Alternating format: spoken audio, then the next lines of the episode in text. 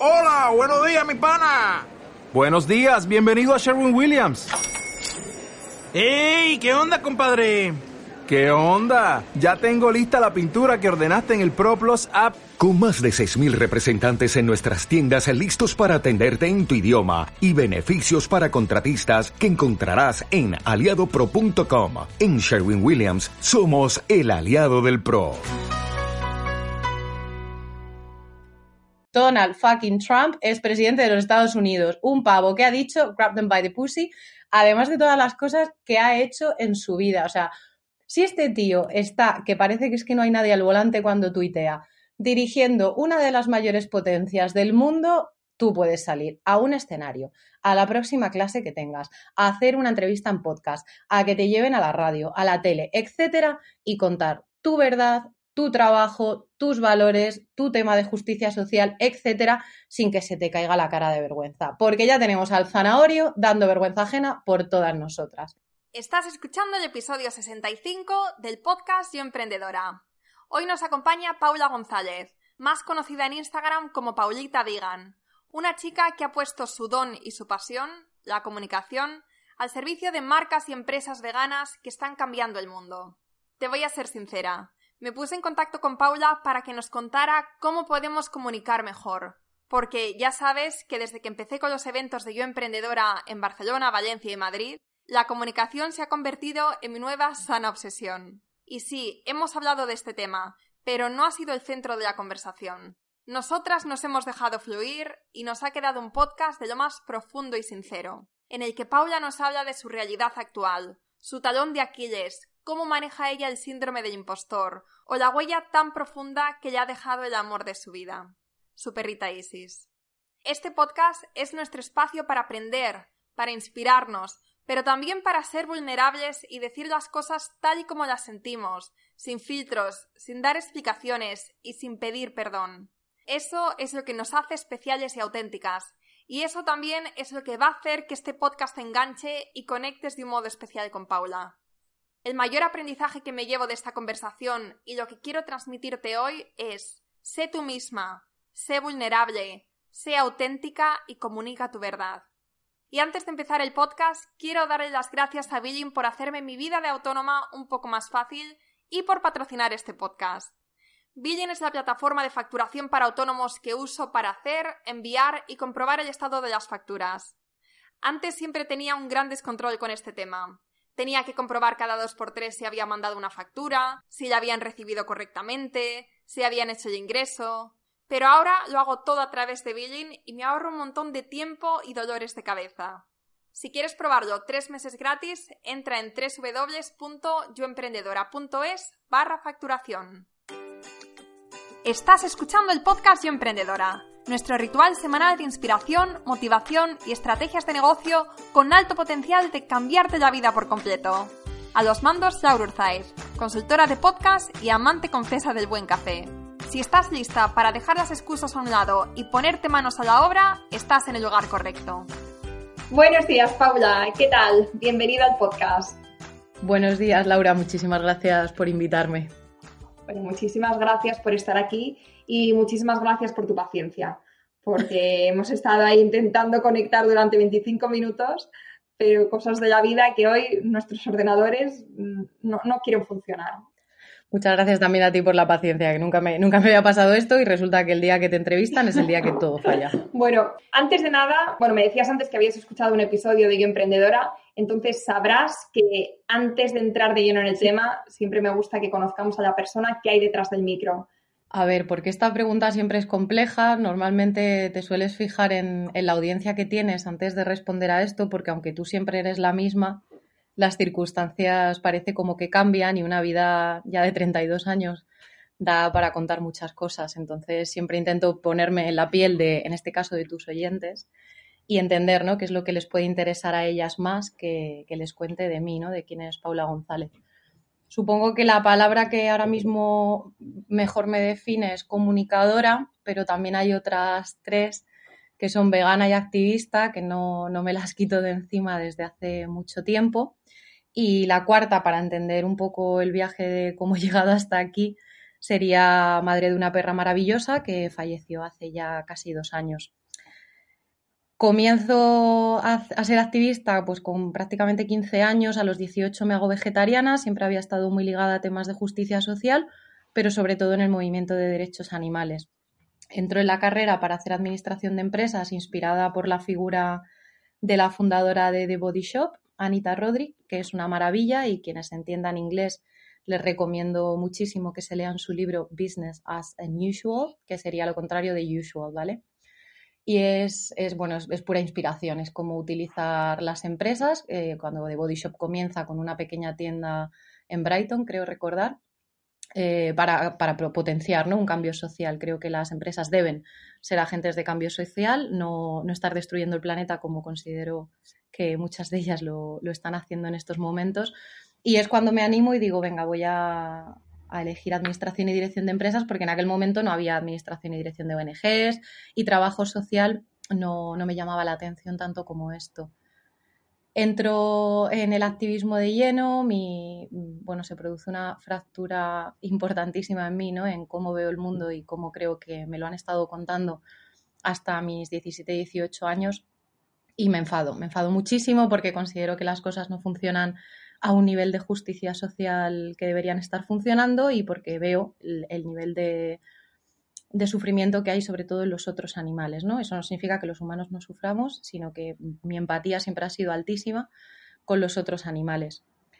Esto me lleva a, elegir al final hacer especializaciones más hacia comunicación, porque en el momento en el que entro en el club de debate, que fue en la segunda, bueno, la tercera universidad que estudié, estuve en la Complutense, en la London Metropolitan haciendo el Erasmus en Londres, y luego en, la Nebrija. Y en la Nebrija fue casi por imperativo paterno para terminar ya la carrera porque se me había atragantado, solo quería hacer activismo, había rescatado ya a mi perra Isis y, entré en el club de debate. Y gracias a entrar en el club de debate mm, vi otro mundo, ¿no? Se abrió ante mí la posibilidad de poder hacer otra cosa que hasta el momento no había conseguido hacer, que era canalizar toda mi rabia, mi ira y toda la, mala hostia, permíteme el taco, que sentía hacia el mundo lo, puedo canalizar ¿no? en cosas más positivas en cuanto a nivel de comunicación, porque ya te digo que ya llevaba muchos años de activismo, estuve en un santuario de animales, trabajé ahí de gratis muchos años y bueno, para poder sobrevivir daba clases de inglés, eh, hice, no sé, de azafata, vendí perritos calientes, hice un poco todos los trabajos estos pequeños que se pueden ir cogiendo, porque realmente mi única meta era poder ayudar a las demás me mudo con mi perra Isis a un pequeño pueblo de la sierra. Mm, sobrevivimos como podemos porque trabajaba por debajo del umbral, bueno, del mínimo, del salario mínimo interprofesional. No tenía apenas ingresos y me ofrecen la posibilidad de hacer un máster de comunicación.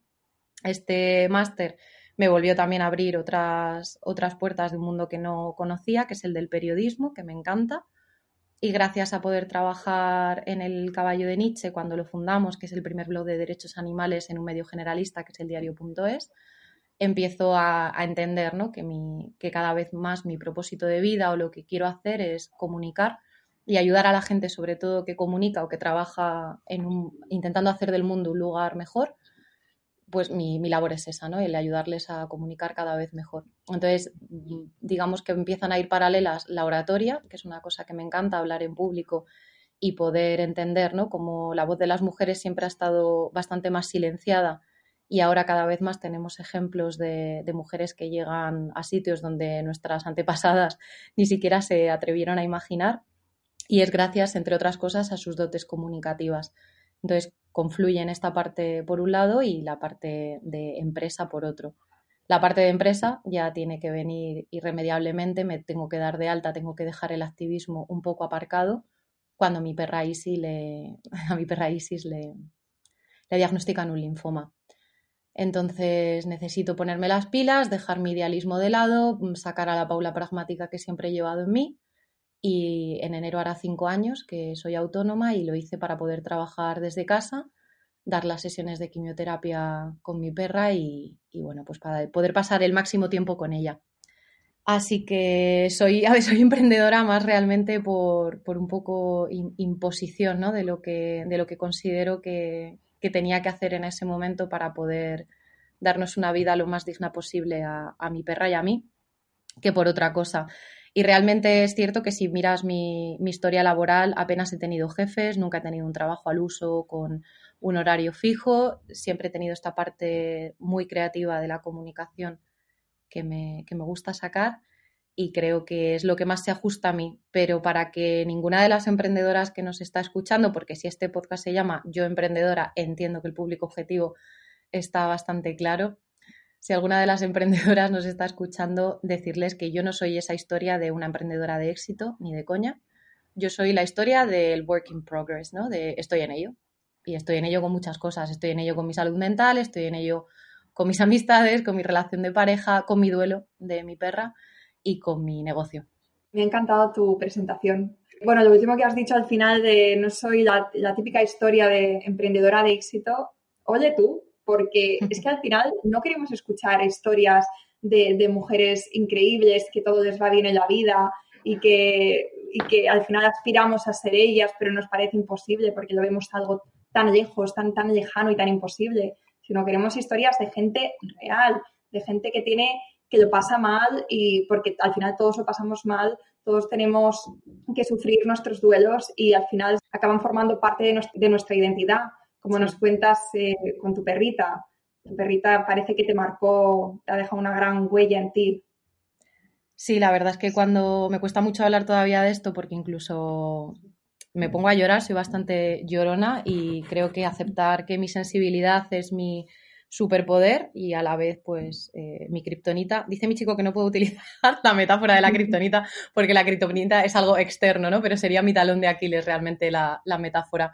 Pero creo que las emprendedoras que tengan alta sensibilidad lo, entenderán y lo pillarán a la primera.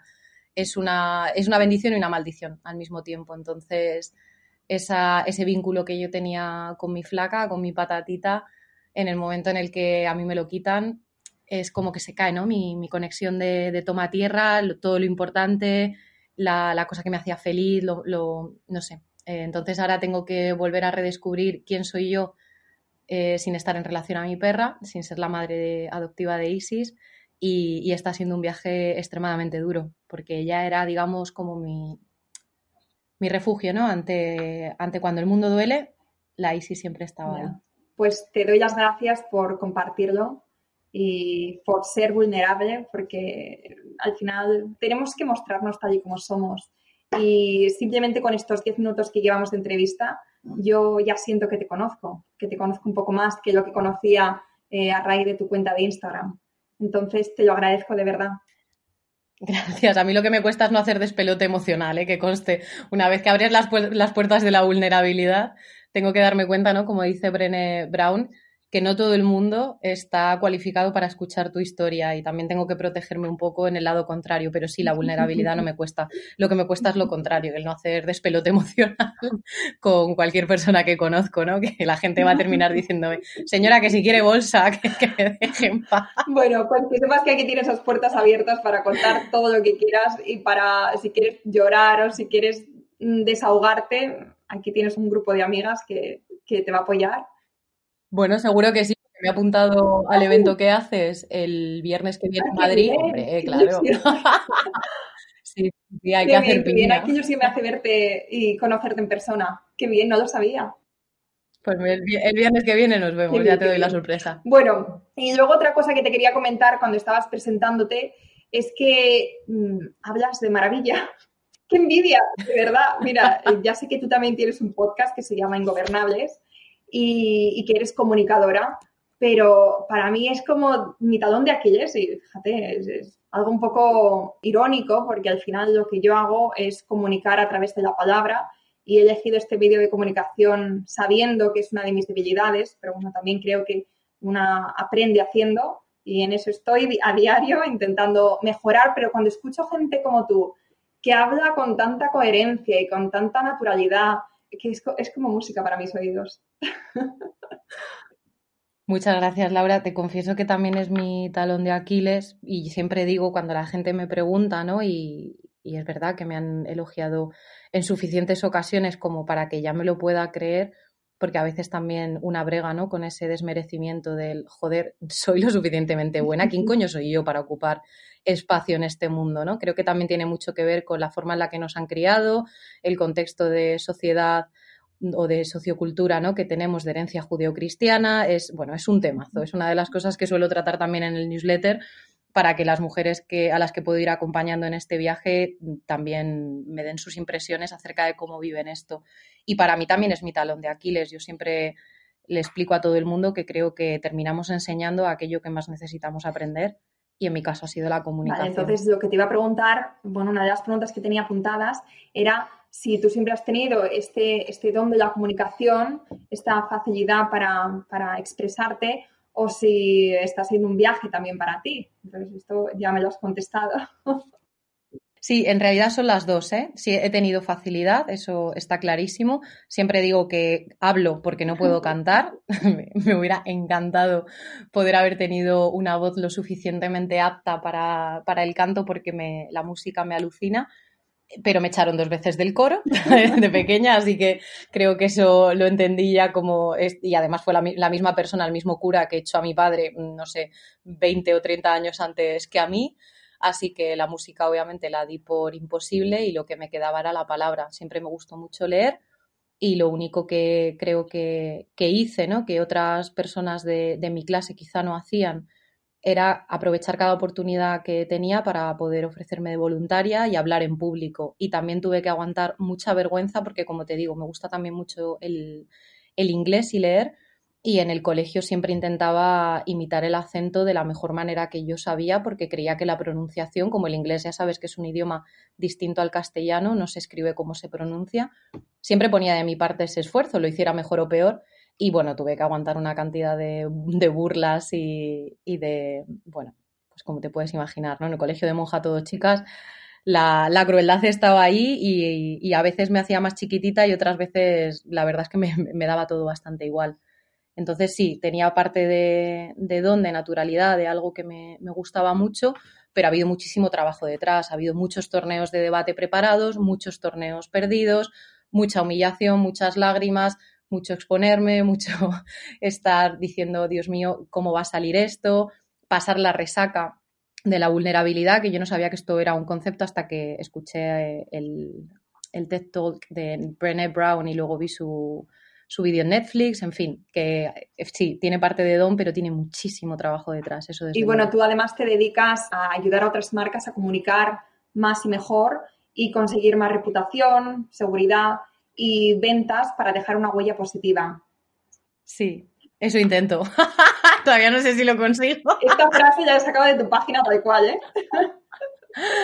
Lo intento, lo intento. Mira que es, creo, de una de las frases, tengo que revisar este copy con Lucía Arana, que es ahora mismo, no sé, te diría coach, mentora, amiga, periodista de confianza, porque no sabe lo que me aguanta y como se escuchará este podcast, le mando un abrazo enorme desde aquí es una de las cosas que quiero trabajar con ella porque también hace algo de copy y es verdad que yo utilizo el término reputación porque sé que a las empresas esto les importa, pero claro, para mí la reputación o el concepto que yo tengo de reputación igual es diferente al que la gente tiene, ¿no? Para mí eh, sería esa frase, ¿no? De Maya Angelou de la gente olvidará lo que has dicho, la gente olvidará lo que has hecho, pero la gente nunca olvidará cómo les hiciste sentir. Pues para mí eso es un poco la reputación, el que dice la gente de ti cuando tú no estás en la sala. Entonces, eso es lo que me gusta ayudar a la gente a conseguir, sobre todo a las marcas veganas, que es a lo que más enfocada estoy, obviamente, pues por principio y por convicción, porque somos siempre presentadas de manera súper injusta como las mm, locas y psicóticas de la sala. Me explico. La, tenemos todas en mente la imagen de la loca de los gatos de los Simpsons. Sí esta señora que iba además para abogada, no sé si alguna ha visto ese capítulo, pero esta señora iba para abogada, mm, la vida le da las cuatro hostias que nos da a todas y ella termina con un síndrome de Diógenes mm, de los de libro, bueno, el síndrome de Arca de Noé, pero porque cuando es con animales tiene otro nombre, pero es un Diógenes de libro, vaya. Y esa imagen, ¿no? de la loca de los gatos siempre ha sido utilizada para ridiculizar a las mujeres que originariamente nos preocupamos más, no vamos a entrar en por qué las mujeres nos preocupamos o tenemos más empatía por los otros animales, pero en España somos del 71 al 80% del movimiento de derechos animales, ¿no? Entonces, como a mí estoy bastante cansada, ¿no? De que se nos eh, portray, de que se nos mm, dibuje de alguna forma en los medios de comunicación y en la sociedad como esa loca de los gatos, ¿no? Como mira esta que está intentando querer cambiar el mundo, mira esta que es vegetariana, que floja, etcétera. Por eso al final creí ¿no? que, la comunicación era un buen camino para poder intentar ayudar a que otras empresas y otras autónomas y bueno, gente incluso también que, que trabaja de forma asalariada se empoderasen cada día más con su comunicación y saliesen ahí fuera sabiendo que no hay nada de malo en ellas, que lo que están haciendo es perfectamente válido y que el mundo creo que cada vez puede utilizar un poquito más ¿no? del concepto este de Laura Mathis de Radical Softness, que sería algo así como mm. eh, suavidad radical, que me gusta un montón. ¿no? Entonces, no sé si la reputación, ya te digo, de las empresas es algo, es un concepto que todas entendemos igual, pero para mí es eso, ¿no? El que habla la gente de ti cuando tú no estás en la sala y cómo les has hecho ¿Y, ¿Y cómo consigues ese impacto en las personas a través de la comunicación? Pues malamente, Laura, ya te he dicho que es mi talón de Aquiles. Sé que esto suena un poco raro y que parece una contradicción en sí misma, pero a mí me cuesta mucho. A mí la, comunicación personal me, cuesta enormemente. De hecho, estoy en terapia, no solamente por el duelo de mi perra, que también ese ha sido obviamente el desencadenante, sino porque tengo una tendencia brutal ¿no? a, a cerrarme en mí misma cuando me han hecho daño y me resulta extremadamente doloroso exponerme ante la otra persona, ser vulnerable, explicarle qué es lo que me ha dañado, etcétera. Entonces, esa parte de mí la estoy trabajando y en la parte corporativa de las empresas es un poco más fácil porque como no me toca esa parte más vulnerable o más de exposición hacia mí, enseguida también tengo la tendencia de ver lo bueno en la gente, sobre todo si es de, este perfil, ¿no? de mi público objetivo al que me dirijo, que suelen ser todas mujeres luchadoras, muy hechas para adelante, que con una sensibilidad y un sentido de la justicia social ante, el mundo también brutal, ¿no? Entonces, como yo veo eso enseguida en, estas personas que son tan luchadoras, me cuesta muy poco ponerlo de relieve en su comunicación. Entonces hay un par de trucos, como por ejemplo cuenta tu historia, el storytelling siempre es súper poderoso y las marcas pueden hacerlo. Haz una pirámide también, por ejemplo, de tus valores o una lista de tus valores y ponlos en, en valor, valga la redundancia, en tus redes sociales. Esto, por ejemplo, la gente que más se dedica al marketing, que no es mi especialidad, aunque también entiendo algo porque lo hice en la carrera, ahora lo saben y vemos que hay muchísimas marcas que se están sumando y ya no solamente tienen fundaciones, que sería como la máxima expresión de, del altruismo dentro de estas propias empresas, que se llama la responsabilidad social corporativa, ¿no? Estarían las dos cosas, la fundación y la RSC, sino que también lo vemos en su día a día, en las redes sociales, como incluso empresas gigantes eh, enormes se están apuntando al tema Zero Waste, están hablando de emergencia climática, hay muchísimas marcas de moda que han estado en, no sé, han sido pioneras en, temas de, como te digo, de moda y de alta, costura, de alta costura, que han dejado de utilizar pieles de animales, ¿no? Entonces, esto está dentro del core de los valores de algunas empresas que están poniendo eh, el oído y están poniendo ya ahí el ojillo a la gente que tiene esta sensibilidad y esta sensibilidad social está creciendo. Entonces ellas dicen, hostia, pues si la gente ahora está preocupada por el cambio climático, tenemos que hablar de esto, ¿no? Lo que pasa es que yo me dirijo a, a la gente que va al contrario, que tiene ya esa sensibilidad de primeras y que luego que con su empresa quiere montar algo. No es lo mismo alguien que tiene una empresa única y exclusivamente para el beneficio y que le da igual el planeta, los derechos laborales, la esclavitud de niños y niñas en países menos desarrollados, etcétera, que una persona que ya viene con esos valores y tiene que contar su historia. El talón de Aquiles de la gente que empieza emprendiendo y lo hace mucho, con mucho corazón y con un poquito menos de cabeza, es eso, que, son gente con poco perfil de emprendedores, que no tienen excesiva formación, que no te saben igual leer un balance contable, que no saben cuál es su flujo de caja, que no saben cuál es el punto muerto umbral de rentabilidad que tienen que conseguir todos los meses para poder tener clientes, que tienen como digamos ese menos ojillo eh, emprendedor. Y también hay mucha gente, por lo menos dentro de mis clientas, a las que les cuesta venderse, porque entendemos la venta y entendemos el marketing eh, como algo completamente distinto al, por ejemplo, al concepto más americano, ¿no? Esta gente tiene cero problemas en venderse y en erigirse pues un poco casi los salvadores del mundo, que creo que tampoco igual es la, la, mejor postura para con el resto de sociedades que estamos ahí, que les miramos con cara de, mm, bueno, Cari, igual tanto no sois cuando no tenéis ni para sanidad básica para todo el mundo, pero anyway.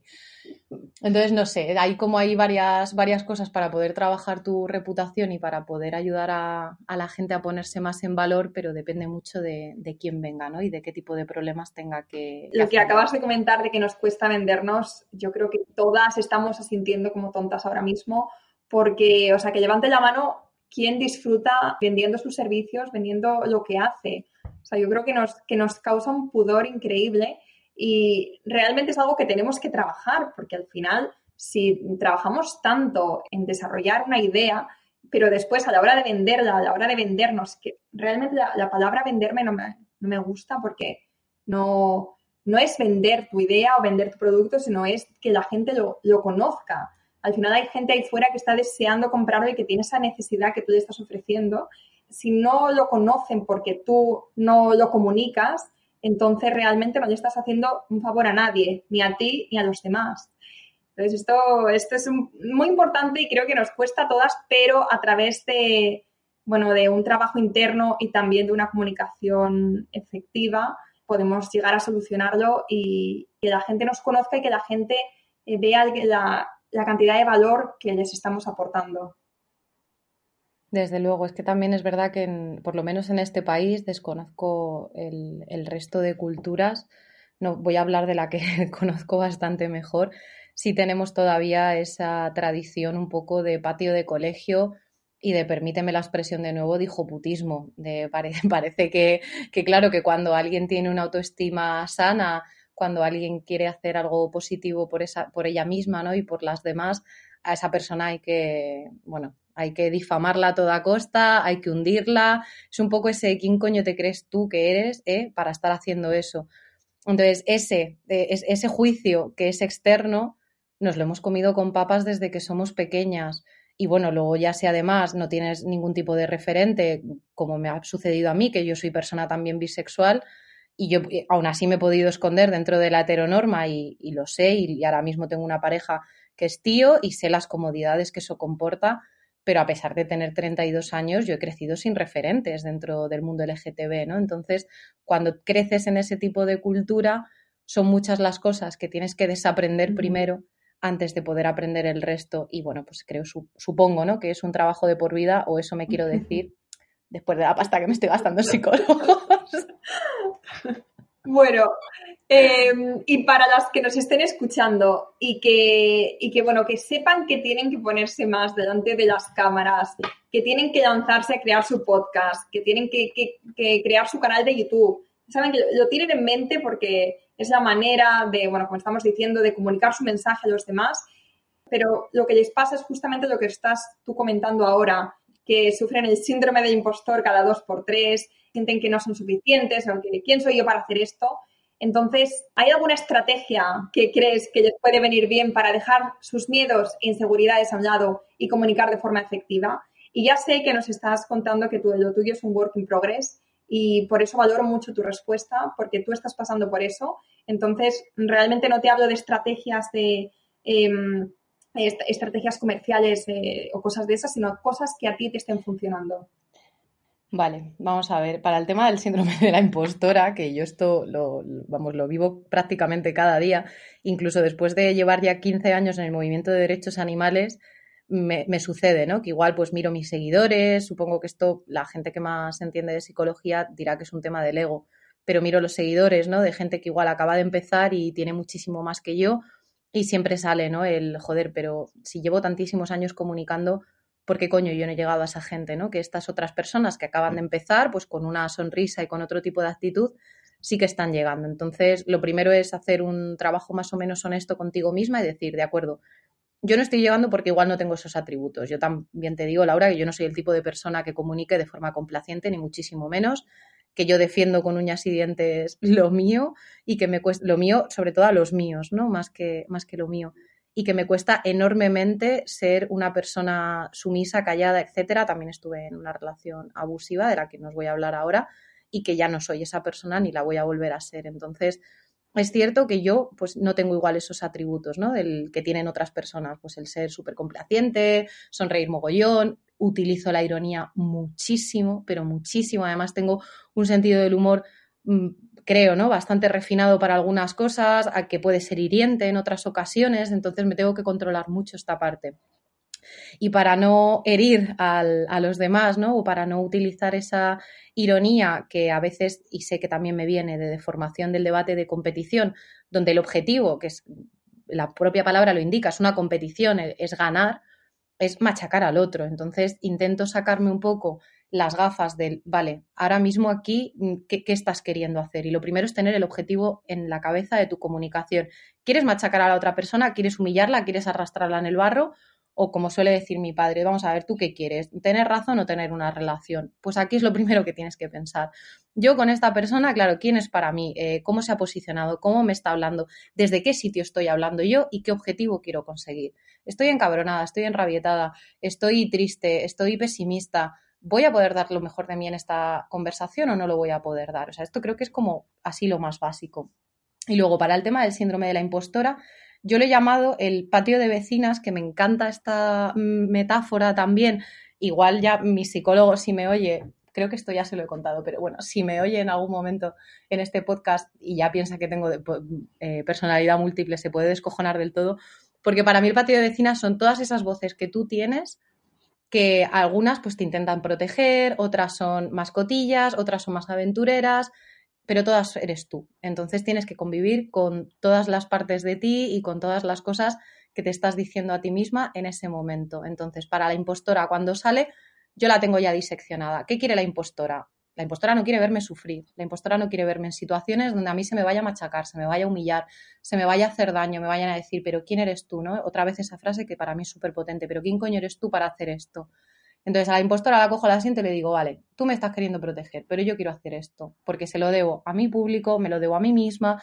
Entonces, ¿cómo lo vamos a superar? Me voy a preparar muy bien este tema del que voy a hablar y ya está. O sea, no, no, no, no tiene mucho más misterio. O sea, primero es saber qué estás sintiendo, mirarte con todo el cariño, con toda la autocompasión del mundo, sin juicio y sin crítica, decir, vale, Cari, tú me estás queriendo proteger de puta madre. Ahora yo, y ya te pones las pilas con la parte más crítica de ti, dices, ahora yo me voy a poner a saco a prepararme esto.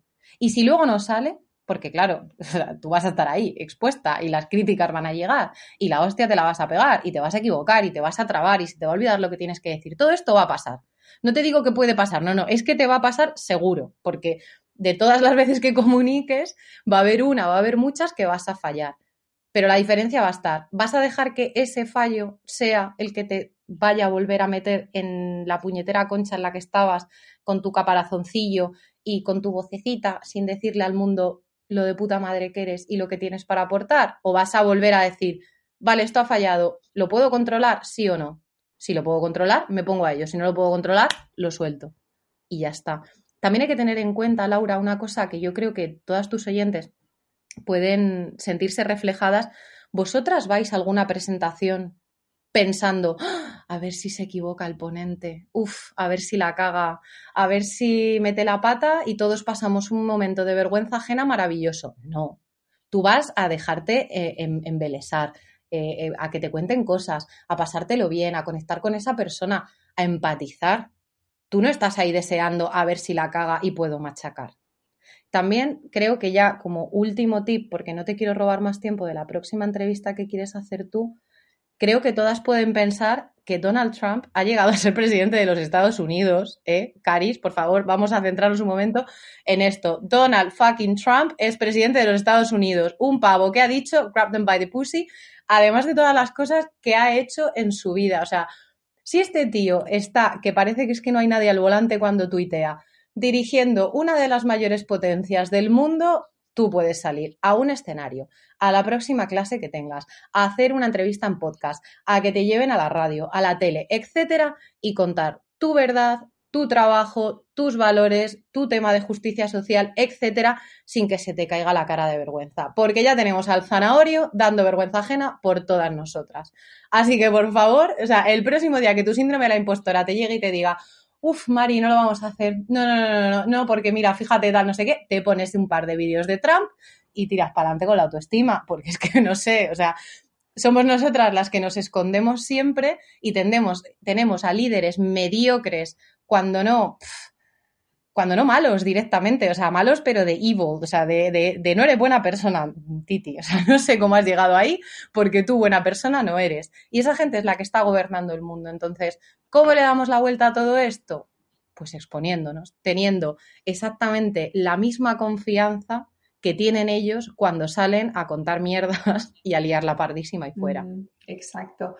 Bueno, eh, me está encantando y me da una pena tremenda tener que cortar esta entrevista porque me quedaría hablando contigo todo el día. Es que me encanta encontrarme con una persona que, que habla sin pelos en la lengua, como, como lo estás haciendo tú hoy, y como me imagino que eres una persona sin filtros en tu, en tu día a día, que dice lo que piensa, y es que es un gusto encontrarse con gente así en la vida.